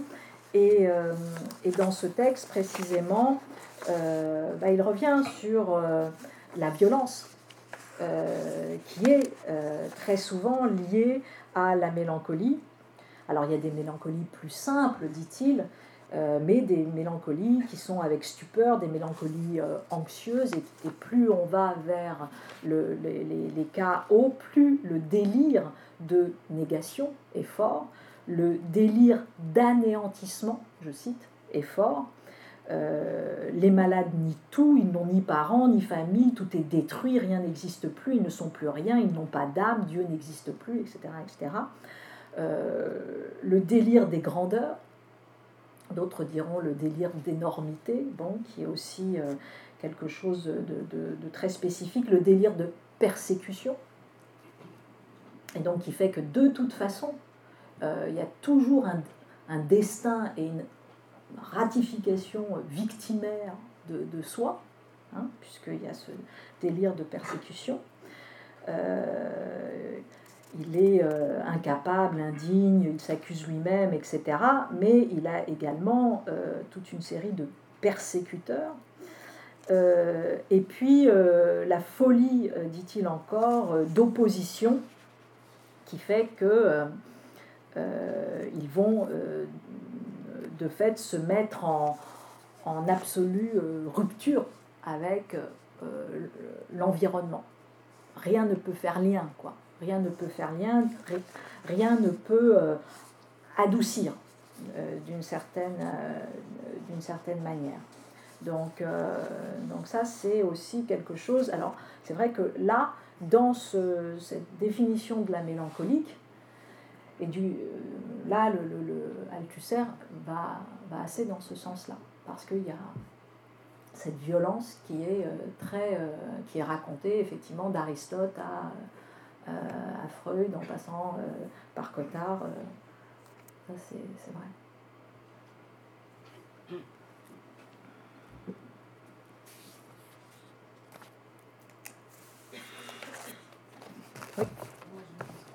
J'arrive, on va vous donner.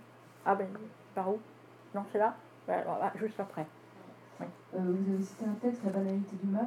Est-ce qu'il y a, celui qui l'a écrit, il y a une référence à Arendt et au travail qu'elle a fait? Oui, mais très, très, très. Euh, en fait, non, la, la, la, la, la référence n'est pas tellement sur. Enfin, bien sûr, bien sûr qu'il y a une référence à Anna Arendt, au sens où. Euh, qu'est-ce que la banalité du mal chez Anna Arendt? C'est d'abord un phénomène de revendication de désubjectivation, c'est-à-dire euh, je ne suis pas, voilà, un autre que moi-même aurait fait la même chose. Euh, donc, euh, d'une certaine manière, voilà, je, je, n'étais qu'un rouage, je ne suis pas sujet. Hein, c'est ce encore une fois ce qu'on lit dans le, le procès Eichmann, etc. Sachant que bien évidemment Eichmann était tout à fait un sujet, que donc c'est une, une astuce pour venir refuser d'endosser la culpabilité, la charge, la responsabilité. Et d'ailleurs, Arendt dira toujours que la justice, la justice est d'abord un exercice de re-subjectivation. Hein, elle, dit au présumé euh, coupable, hein, ou présumé innocent, ou tout ce que vous voulez, euh, où était votre sujet? D'abord. Où étiez-vous? Hein, Qu'est-ce que voilà Et en quoi éventuellement euh, vous êtes responsable? Donc la justice a toujours un phénomène de réinstauration du, du, sujet. et donc là, de fait, dans la défense d'Althusser, il y a un phénomène de, depuis toujours, il s'inscrit dans une histoire de disparition de soi, de disparition du sujet. Il n'existe pas. Il n'est pas là. Bon. D'ailleurs, régulièrement, il parle à la troisième personne. Euh, il prendra comme surnom le nom, le surnom que lui a donné, euh, comment dire, Hélène. Elle l'appelle le Louis. Il signera le Louis.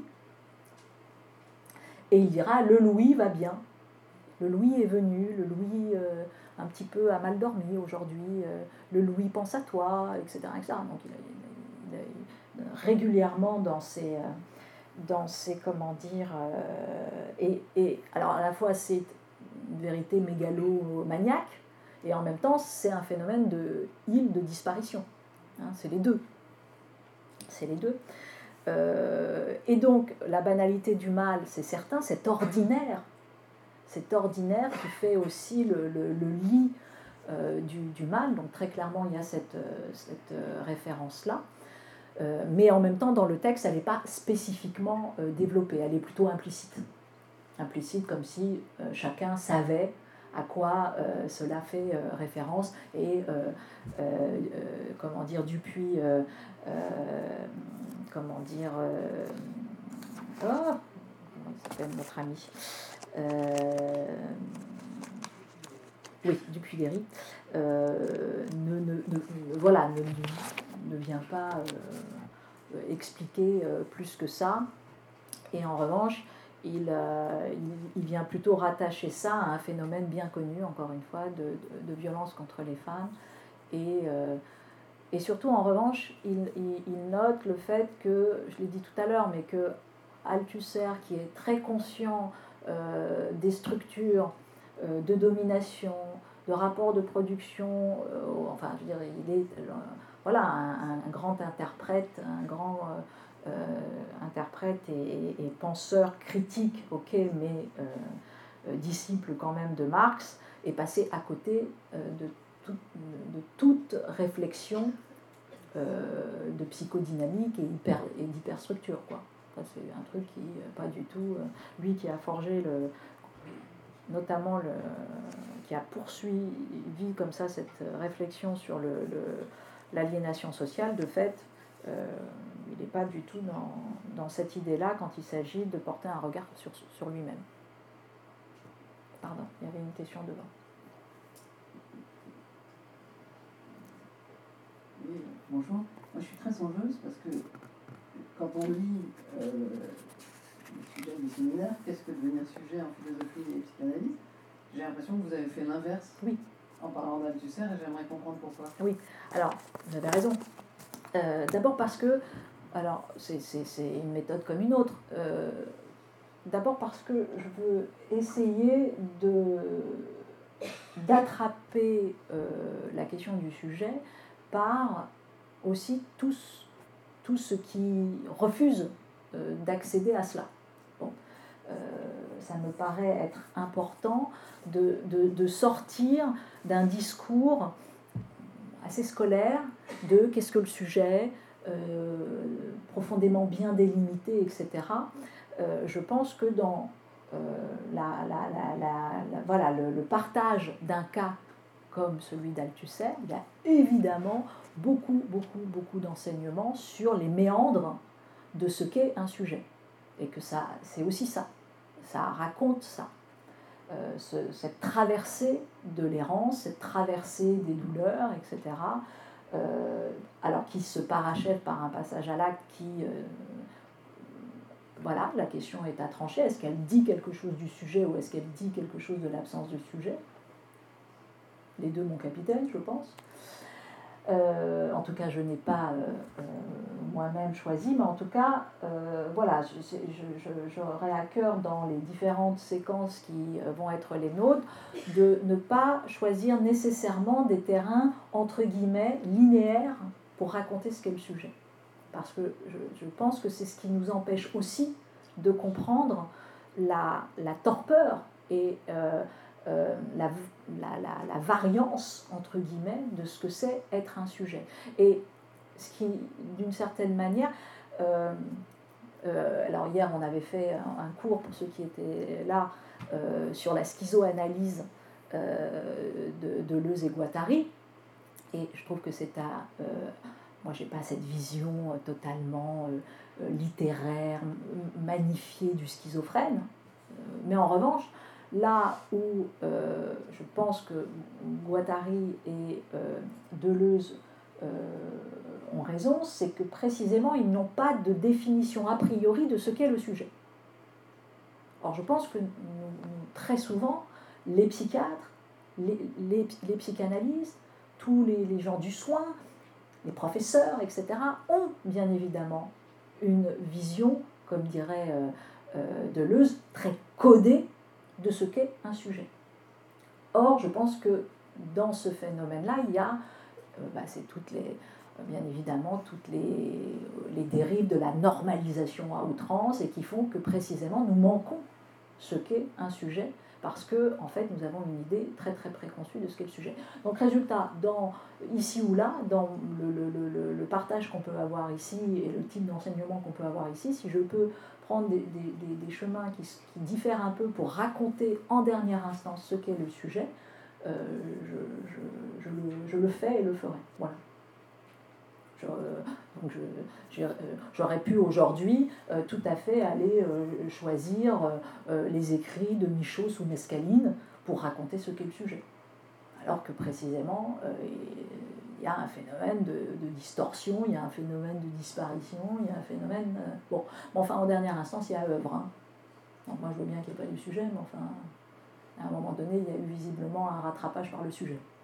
Donc voilà.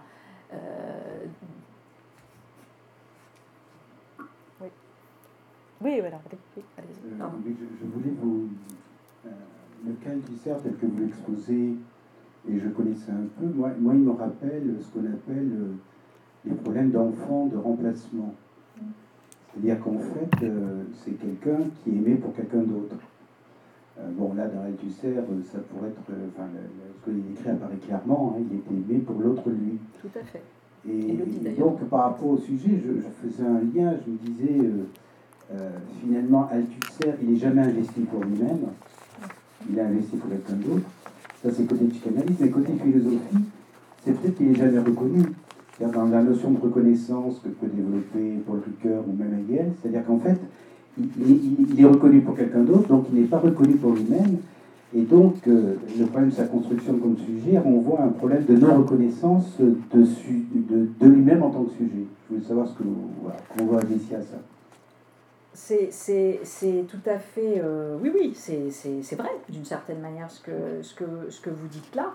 Euh, en tout cas, euh, ça a été, je cherche la, la, phrase qui est régulièrement dit, et je pense que c'est d'ailleurs dans le roman familial,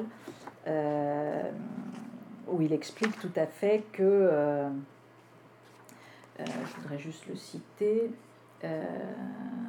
mais qui, de, de, fait, il n'a pas été aimé, lui, euh, par sa mère, mais que euh, ce que euh, aimait sa mère au travers de lui, c'était bien évidemment son oncle. Donc, bon, je ne trouverai pas parce que je suis un peu, un peu mélangée là. alors après, de fait, à partir de ce moment-là où il y a un phénomène de de sentiment que sans cesse on n'est pas reconnu pour soi et qu'on se persuade de cela, euh, sachant que tout de même, alors et après, d'où le complexe euh, d'imposteur aussi qui part de là, sachant que sa position à un moment donné anormal supérieur, grand caïman, quand même grand professeur, etc., aurait pu à un moment donné euh, faire travailler ça différemment.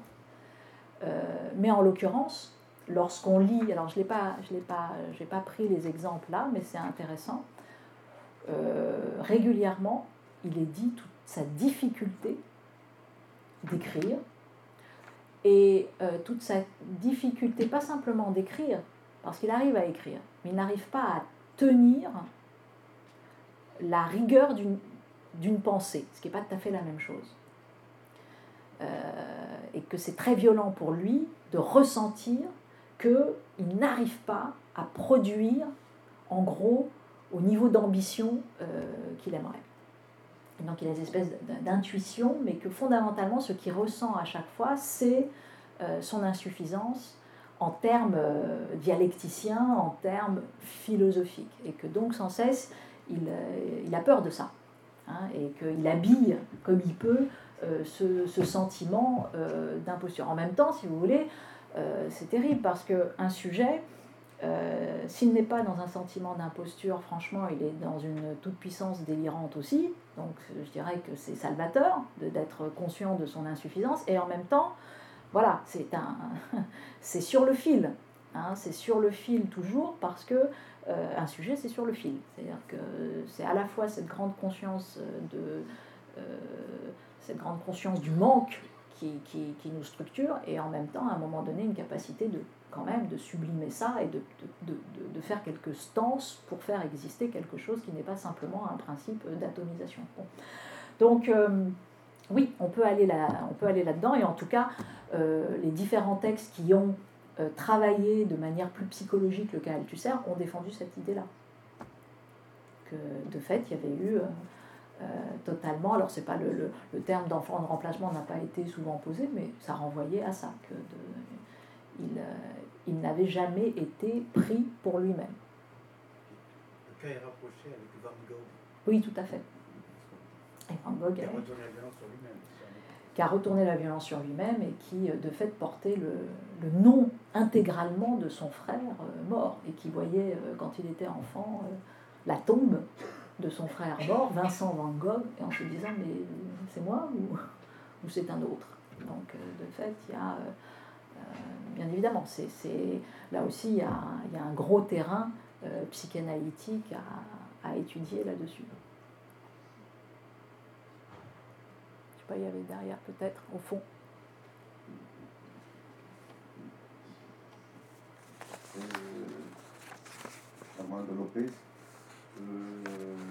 Quand, vous dites euh, que la mélancolie, c'est la trace première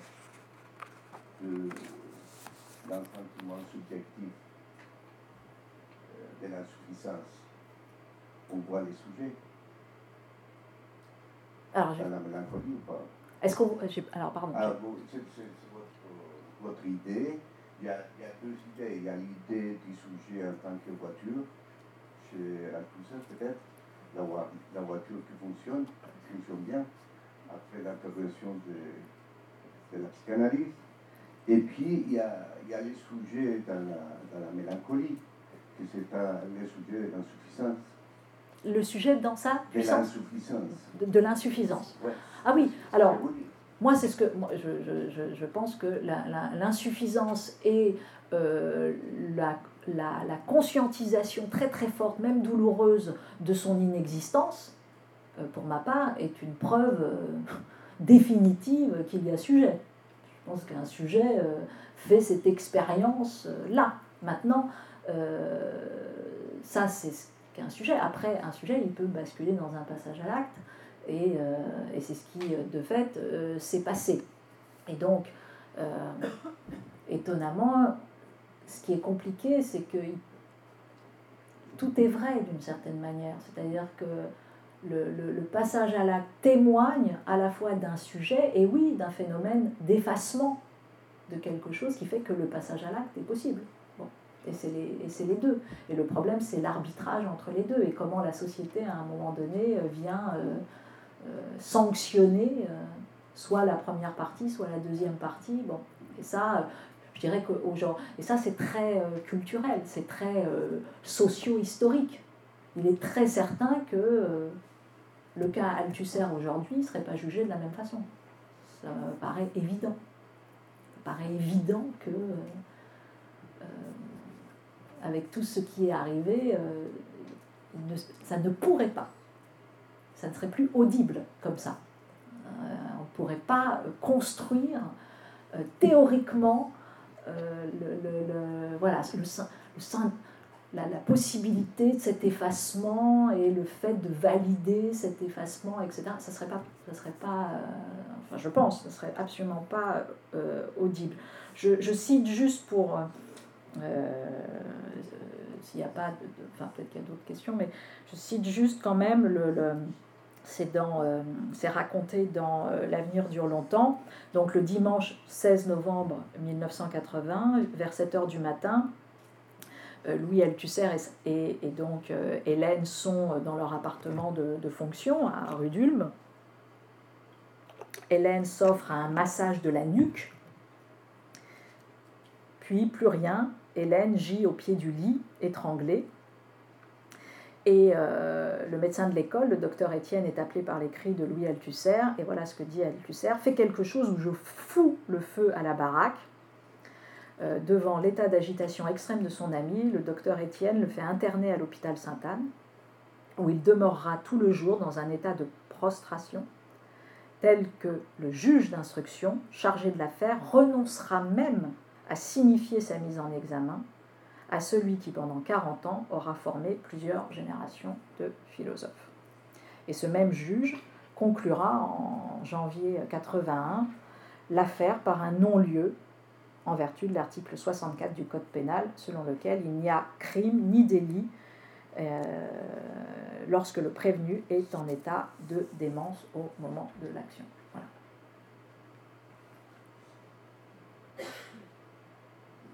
devant. Oui,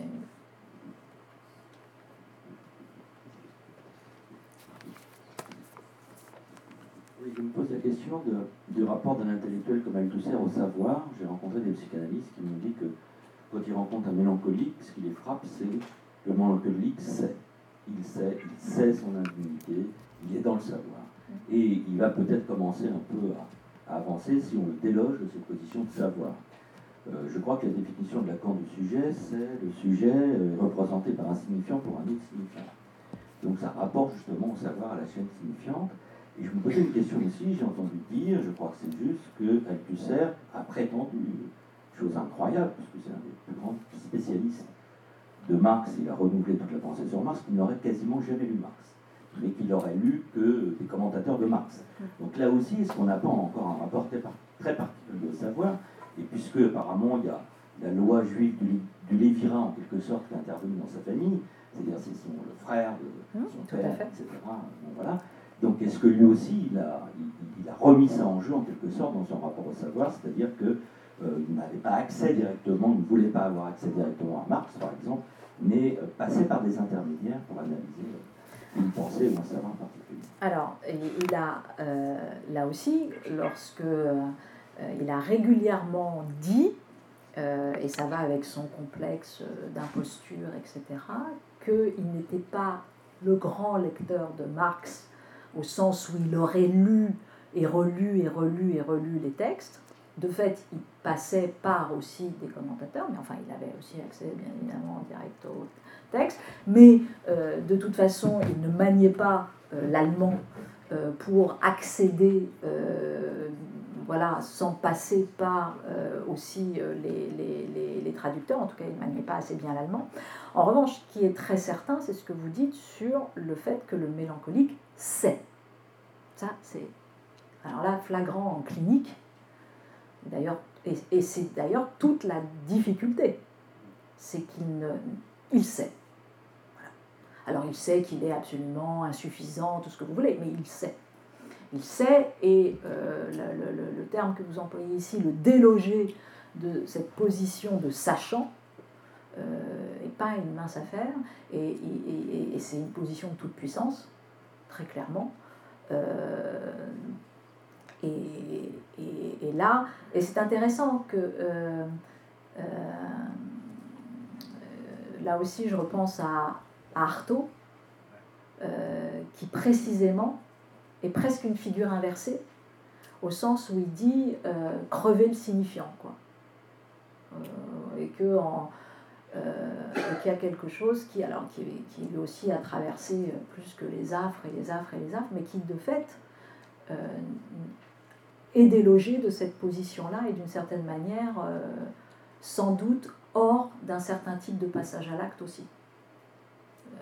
alors que a de fait une violence aussi, hein, mais qui ne va pas s'exercer du tout de la même façon.